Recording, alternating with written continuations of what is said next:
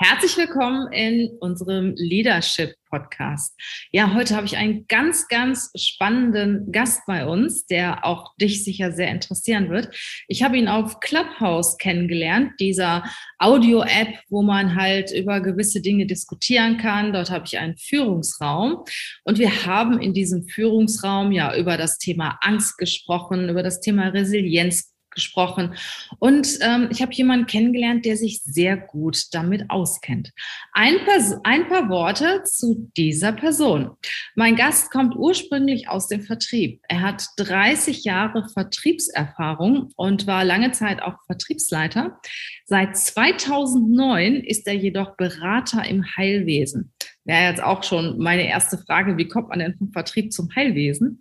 Er ist Berater im Heilwesen für Ärzte und für die betriebliche Gesundheitsfürsorge. Seit vier Jahren ist er Mentalcoach und hat für die Stressforschung, Gehirnforschung, Epigenetik ein eigenes System geschaffen, wie man durch Bild-Satz-Kombination sein Gehirn gezielt umformen kann. Selbstgesteuerte Neuroplastizität. Herzlich willkommen heute bei uns, lieber André Simon. Hey, ho, willkommen zur Show. Leadership is a Lifestyle direkt in dein Ohr. Ganz egal, wo du grad bist, ganz egal, was du grad machst. Das ist alles, was du wissen musst, zusammengefasst. Du willst nach oben oder dass alles so bleibt. Du willst ein bisschen glücklicher oder erfolgreicher sein. Du willst, dass du Ziele erreichst. Dann nimm dir doch die nächsten Minuten für dich Zeit. Denn das ist, was Leadership is a Lifestyle heißt. Ja, vielen Dank für die Einladung. Schön, dass du da bist und äh, ja, ich freue mich sehr, dass du jetzt auch meine Hörer und unsere Zuschauer, weil der Podcast wird wie immer auch bei YouTube geschaltet, bereichern kannst mit deinem Wissen. Aber jetzt als allererstes Mal, es haben sich wahrscheinlich jetzt auch schon die Hörer gefragt, was machst du genau? Was ist denn selbstgesteuerte Neuroplastizität? Ja, die hat jeder, äh, von, von uns hat jeder die Möglichkeit, sein Gehirn umzuformen, weil unser Gehirn umformbar ist, äh, mit fachlichen Ausdruck neuroplastisch ist.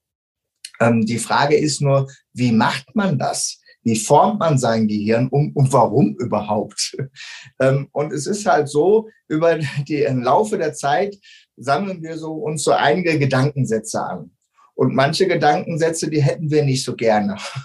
Und hier ist es möglich, mit meinem System durch Bilder, wo jedes Mal ein Satz draufsteht. Und auf diesen äh, Bild-Satz-Kombination kann man zum Beispiel den Satz, es ist genug, sich einprägen, wenn man zu viel arbeitet. Ähm, weil es ist ja so, dass es. Okay, jetzt machen wir mal eine Pause. es gibt genügend Menschen, die meinen, äh, dass Pausen nicht unbedingt so gut zum Alltag gehören. Und dann ähm, finden sie irgendwann keine Ruhe mehr, merken das nicht so ganz, dass sie keine Ruhe mehr finden. Die Schlafstörungen sind normal geworden und ein etwas erhöhter Bluthochdruck ist auch normal.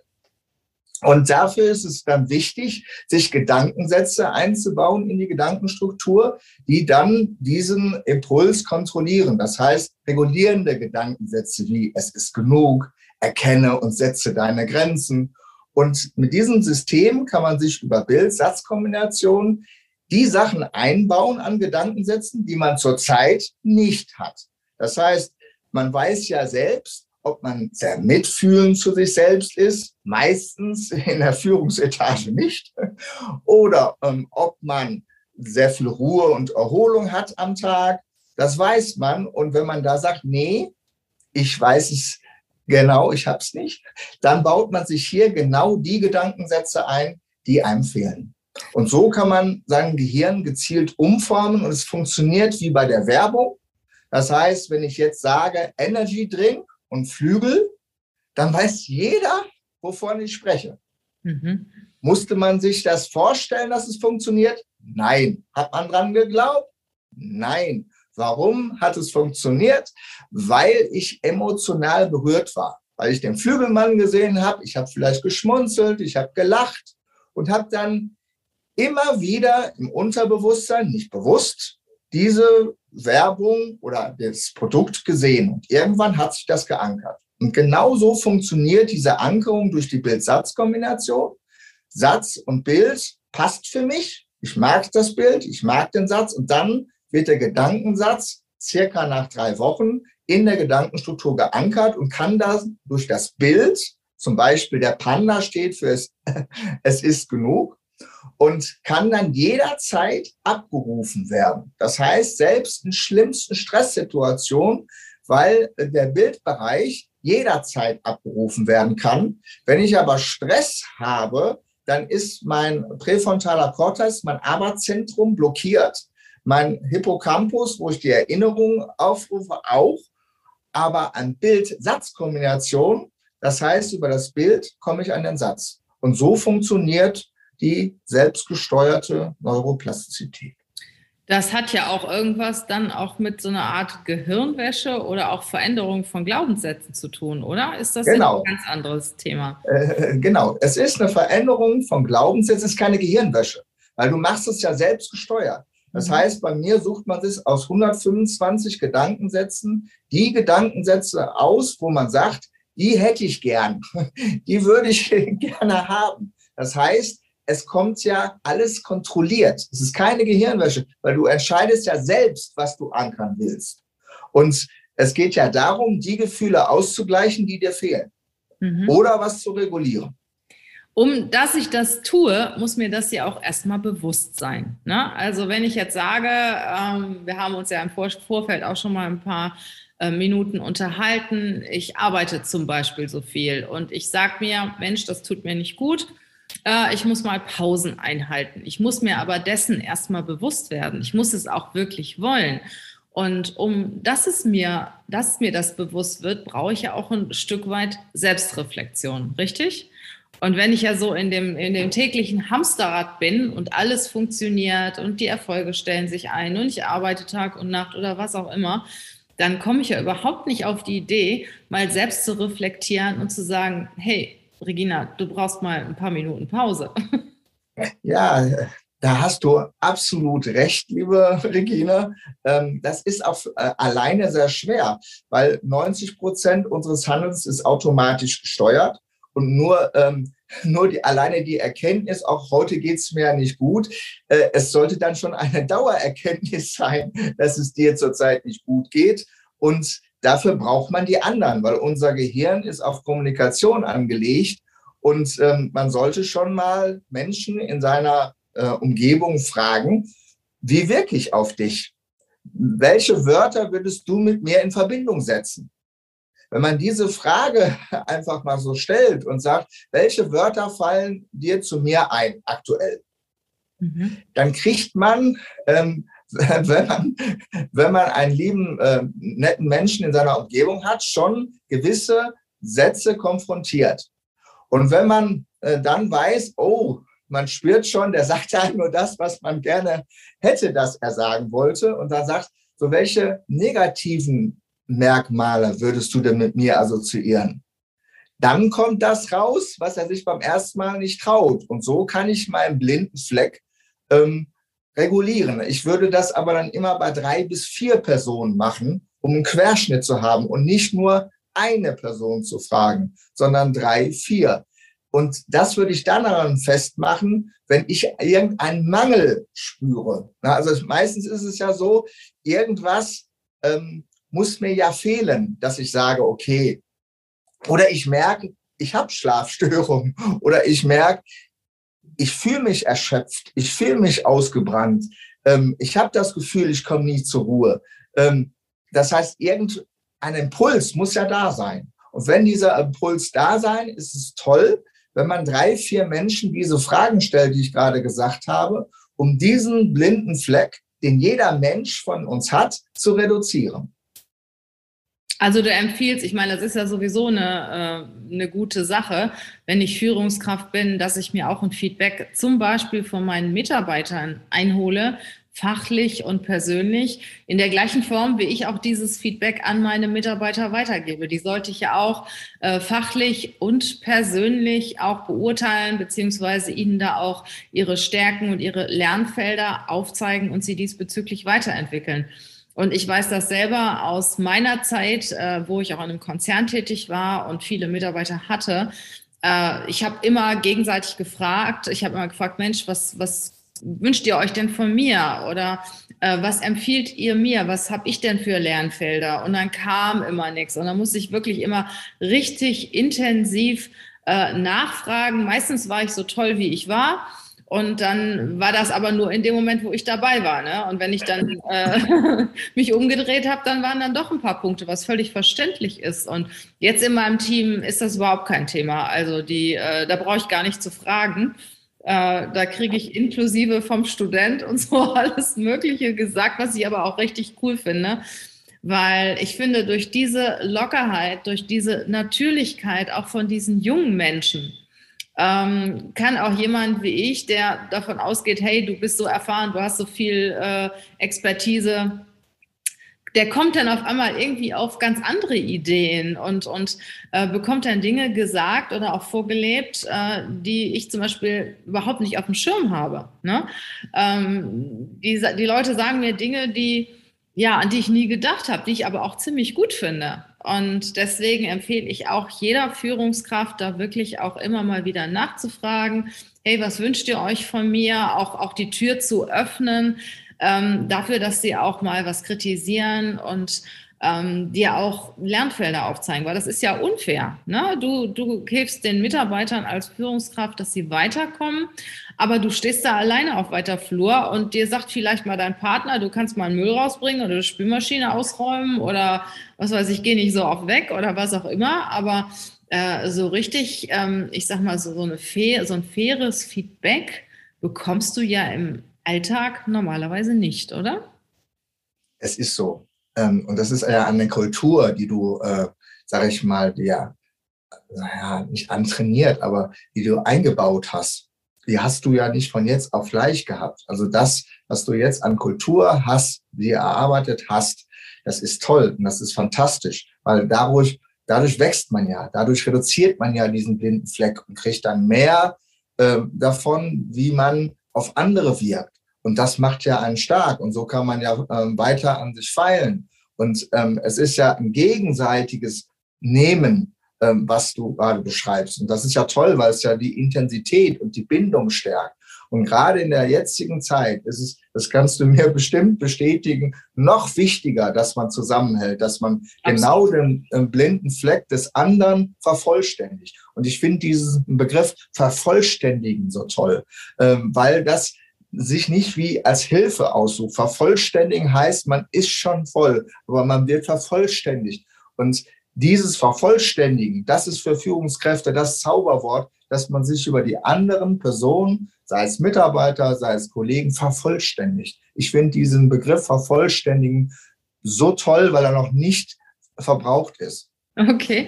Ähm, André, erzähl doch mal ein bisschen mehr von deinem System. Jetzt sagen wir mal, ich habe jetzt ein Thema, ähm, was habe ich jetzt für ein Thema? Ähm, ich arbeite zu viel. Bleiben wir mal bei diesem klassischen Thema. Ich habe das auch eingesehen und ich will auch öfter mal Pausen machen oder beziehungsweise nicht nur Pausen machen, ich will was für mich tun. Ne? Zum Beispiel mal Samstag, Sonntag nicht arbeiten oder was auch immer. Wie mache ich das denn jetzt? Du sagst Bild und äh, Bild und Ton oder Bild und, Bild und Satz. Bild und Satz was tue ich denn jetzt? Nämlich lege ich mir jetzt irgendwie so einen Strand auf, mache ich mir einen Strand auf dem Bild und sage mir, äh, ich will mich entspannen oder wie geht das? Oder die Bilder sind vorgegeben. So.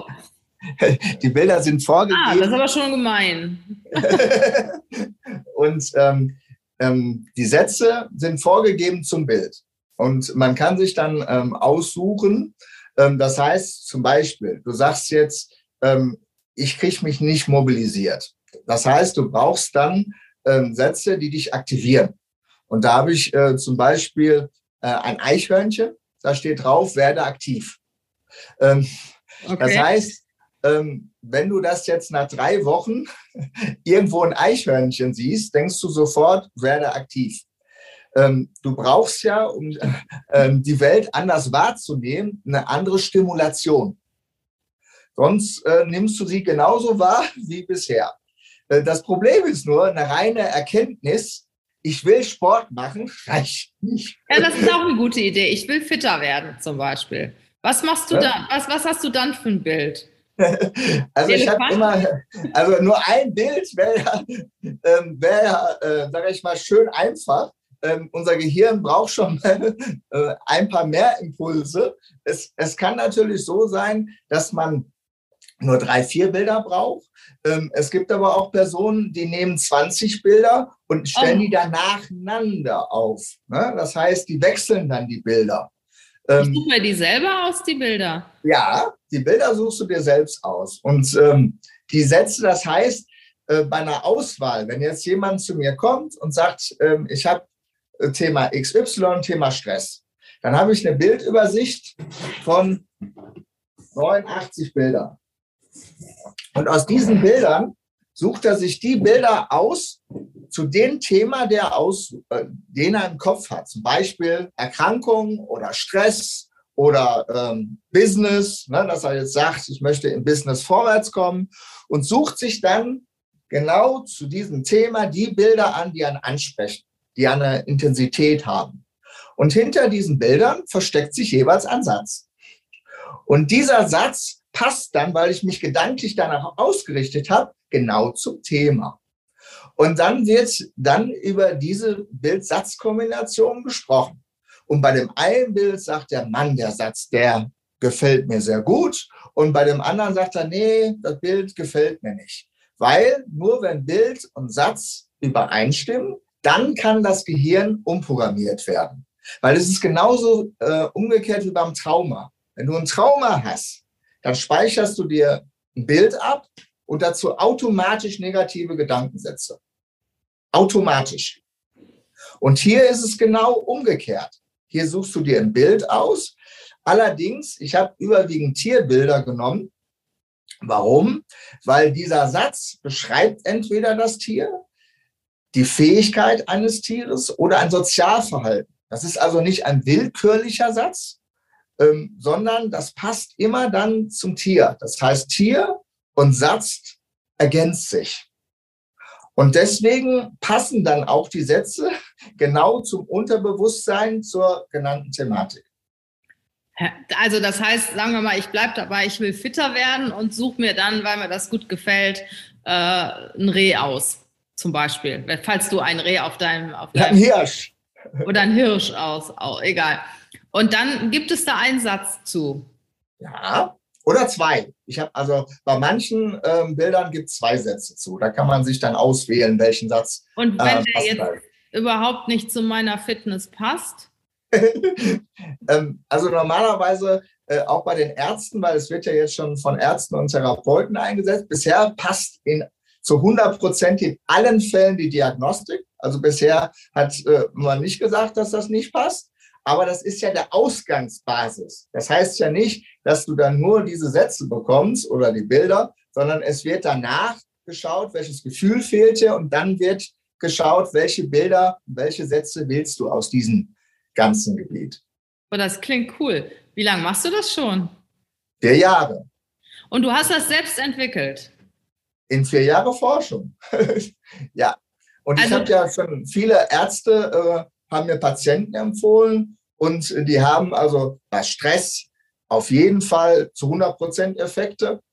Aber was äh, interessant war, ich hatte eine Frau, die hatte Progesteronmangel und Östrogenüberschuss, also war hormonell total äh, schief, kann man so sagen, kein Zyklus und hat äh, 15 Gedankensätze geankert und nach sechs Monaten Zyklus und komplett hormonell wieder eingestellt. Weil du kannst ähm, durch die Gedankensätze, was viele nicht wissen. Man hat 60.000 Gedankenimpulse pro Tag und die steuern biochemische Impulse, weil Gedanken erzeugen Gefühle und beim Gefühl werden Botenstoffe ausgeschüttet. Und leider ist es halt so, 90 Prozent ist ja unbewusst. Das heißt, diese äh, Impulse gehen dann an den gesamten Organismus. Das heißt, an die Genschalter, an die Immunantwort, also an die äh, erlernte Immunantwort, die man verändern kann. Und das kann alles verändert werden. Es kommt aber auf die biochemischen Impulse an. Du kannst dich nämlich noch so super gesund ernähren und du kannst noch so viel Sport machen, wenn du selbstzerstörerische Gedankensätze hast, die in der Überhand sind von den 60.000, dann bringt dir das nichts. Die Darmsanierung ist auch gut. Du kannst Mikronährstofftherapie machen. Das ist alles prima. Das ist wirklich toll. Aber wenn deine Gedankensätze sagen, du bist scheiße, ich finde dich doof, Äh, du hast es nicht verdient, zur Ruhe zu kommen. Du bist nicht gut genug. Äh, deine Erwartung ist viel zu hoch, weil das Hauptproblem vieler Führungskräfte ist, dass die Erwartungshaltung an sich selbst viel zu hoch ist. Und zwar nicht einen Tag, jeden Tag. Das ist einer der Hauptprobleme bei den Führungskräften, dass die eigene Erwartungshaltung nie genug zu sein, nicht gut genug zu sein, so hoch ist, dass sie nicht zur Ruhe kommen. Dass sie immer denken, ich muss noch mehr. Ich hatte auch mal so den schönen äh, Glaubenssatz, kann man ja schon dazu sagen, Zufriedenheit ist Stillstand. ich, ich, bin da immer noch, noch nicht von weg. Also ich finde das auch immer, ich finde das auch immer noch. Also wenn ich zum Beispiel äh, irgendwas erreichen wollte, äh, oder erreichen will und habe das dann erreicht, dann freue ich mich mal so fünf Minuten, aber im gleichen Atemzug überlege ich mir, so und next step. Und ähm, eigentlich finde ich das ja ganz gut. Nur ich habe im Laufe der Jahre gemerkt, dass ich mir auch eigene Pausen gönnen muss. Also ich mache das wirklich, ähm, ich meine, okay, ich bin, ich habe jetzt eine eigene Firma, ich kann kommen und gehen, wann ich will, da bin ich noch im Vorteil vielen anderen gegenüber. Ähm, nur ich mache das dann auch, wenn ich merke, hey, jetzt ähm, ist, mal, ist mal genug, dann äh, mache ich auch mal einen Tag gar nichts oder gehe mal ins Wellnesscenter oder äh, gehe auch einfach mal spazieren oder fahre am Wochenende mal weg oder treffe mich mit einer Freundin. Also ich kann das schon. Zum Beispiel heute, ich habe wirklich so viel zu tun. Ähm, ich bräuchte da wahrscheinlich drei Personen für, um meine Arbeit zu machen auch zu Hause, auch privat. Und äh, ich habe aber jetzt einfach gesagt, es reicht. Heute Abend treffe ich mich mal mit einer ganz lieben Freundin und wir gehen jetzt einfach mal essen. Und hier läuft ja nichts weg. Also hier ist ja niemand, äh, der mir die Arbeit klaut oder ähm, nö, hier läuft nichts weg. Und wenn ich Besuch kriege und die müssen dann über Kisten steigen und haben dann Chaos, dann ist das halt so. Super. Also der Satz, dann ist es jetzt so, ist ganz toll. Ich gebe noch zwei Sätze, die ich extrem wichtig finde für Führungskräfte. Der eine Satz heißt, und möchtest du die zwei wertvollen Tipps von André hören und noch die vielen anderen Hinweise, die er uns gibt, um unser Gehirn steuern zu können in Stresssituationen, in Angstsituationen, bei Herausforderungen und bei den Steinen, die wir uns teilweise selbst in den Weg legen, dann höre unbedingt den Teil 2 von diesem Podcast. Wir freuen uns auf dich, sei unbedingt dabei. Ich kann dir eins sagen, es lohnt sich.